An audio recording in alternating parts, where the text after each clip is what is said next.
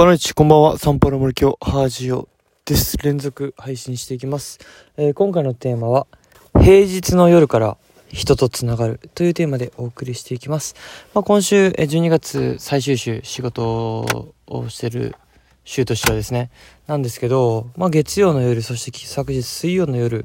とですね、まあ、2日間もですね、こう、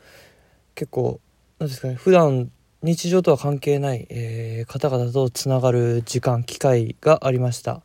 で具体的にはこう月曜日にはですねこう、まあ、来期から、えー、茨城アストロプラネッツ、えー、次期監督になるんですかね、まあのまあ、松坂さんという方がいて、まあ、パラカイベースボールっていうのを、個人的にされてて、まあ、その方とはまあ、あの東京メッツの、まあ、高橋君を通じてですね僕はブラジル行く前に一度お会いする機会があって、まあ、そこからですねこう、まあ、野球についていろいろ、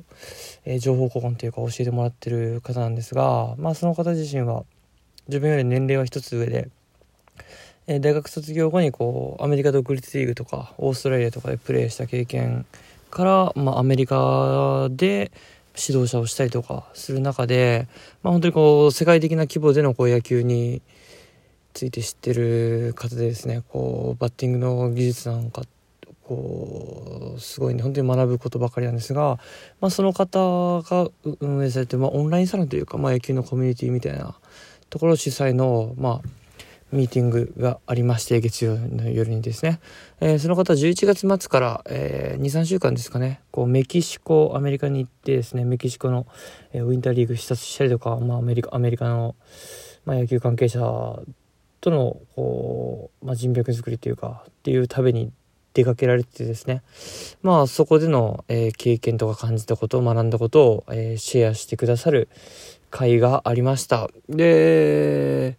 まあそんな話を聞きながらですね、やっぱ自分のこう自分の中でのスケールが大きくなるというか、やっぱやっぱそういった人からの情報というか人からの刺激があることでやっぱ目の前のこの狭い世界に縮こまるんじゃなくてもっともっとこう大きい世界に飛び大きい世界をですね意識した上でこうやっぱ目の前のことに取り組んでいけるというかそういった感覚になります。でその方自身もですね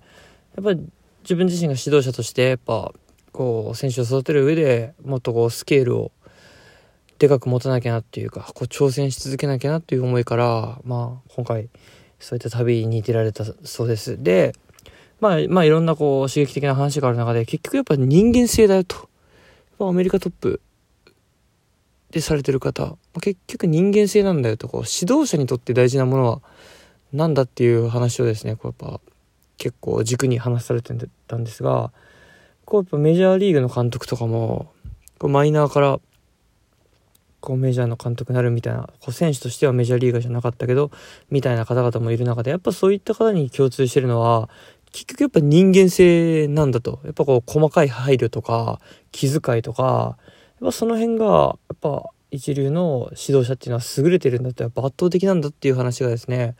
こう、まあお話の中で出ていて、やっぱり結局そこでなると何週も何週も回ってですね、僕も何回も何回もこう人間性っていう部分上書きされて、やっぱ自分自身まだまだだなということを感じながら、やっぱそこを成長させていくしかないんだなと。まあそれがあった上でのこう、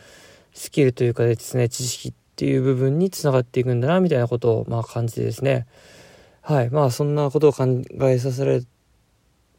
時間が月曜日の夜にありました。そして昨日ですね、昨日は、まあ、オンラインのミーティングみたいなですね、こう、2つ参加させていただきました。夜7時から、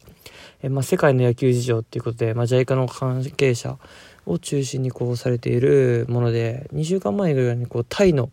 野球事情を、まあ、僕はお話聞いたんですが、もうタイ野球に30年ぐらい携われてる、携わられている方がお話しされた回に出て、今回はですね、こう、まあ、ブラジル編ということで、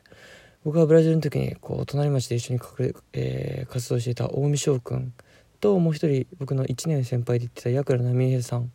くんがですねまあこうメインパーソナリティというかこう登壇者としてお話しされて、まあ、そういった関係で僕がこうお話聞くだけで参加するつもりがこう初めの言葉をお願いしますというふうな依頼を受けてですね、まあ、夜7時から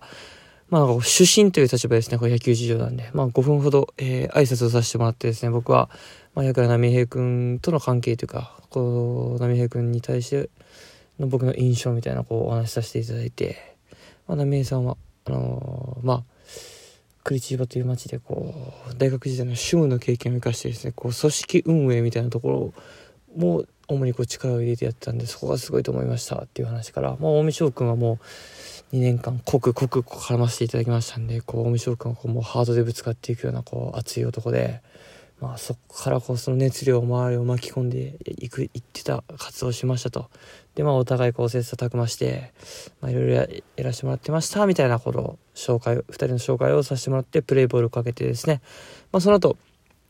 波平君と近江翔君のお話が始まって、まあ、波平君の2年間の活動近江翔君は2年間の活動というよりかはですね、まあ、ブラジル野球についての講演だったので結構大きな視点からですねこうブラジル野球の歴史と日本との関わりそしてどんな選手がいたのかみたいなところをお話しされしてくださってですね、まあ、非常に面白い回となりました。でそこに、えー、参加されていたですね、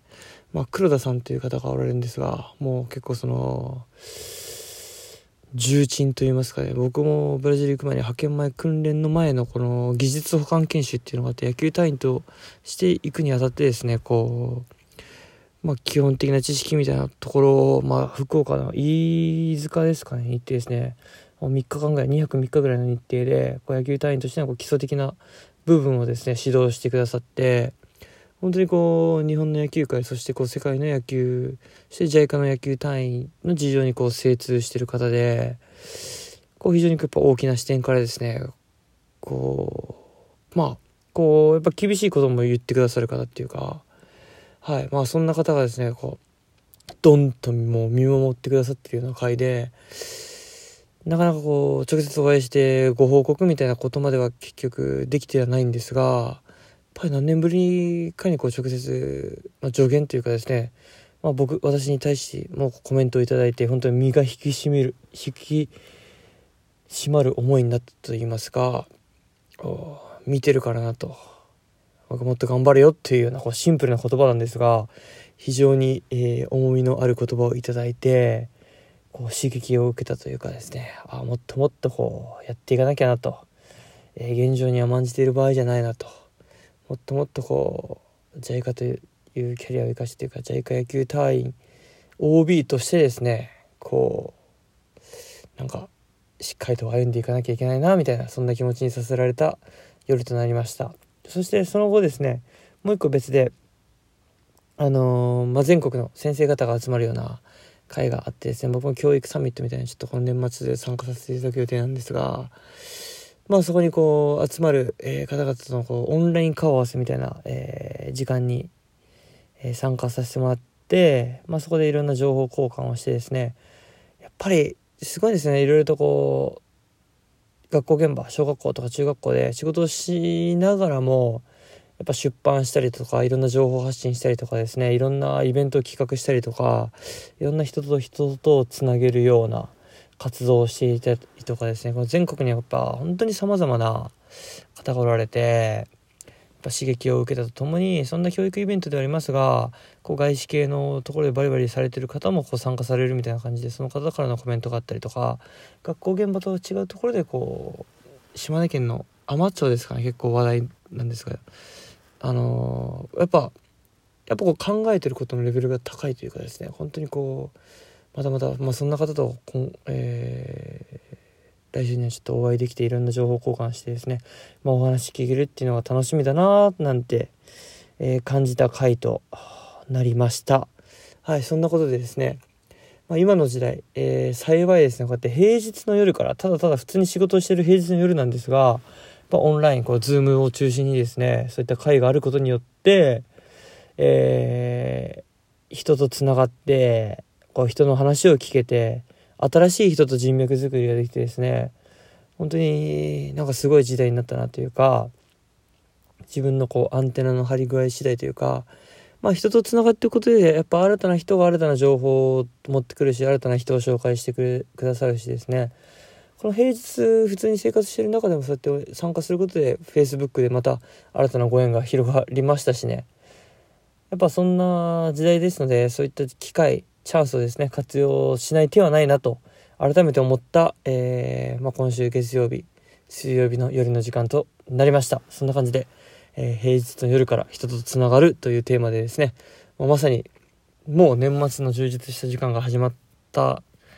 ような、はい、濃い時間をですね、過ごさせていただいた平日となりました。えー、今後もですね、まあ、こんなチャンスは、えー、たくさんあると思いますんで、どんどん活用していこうかなと思います。はい、本当にいいエネルギー、いい刺激をいただきながら、自分も、えー、頑張っていくいきたいと思います。ムイトオブリガードチャチャオ。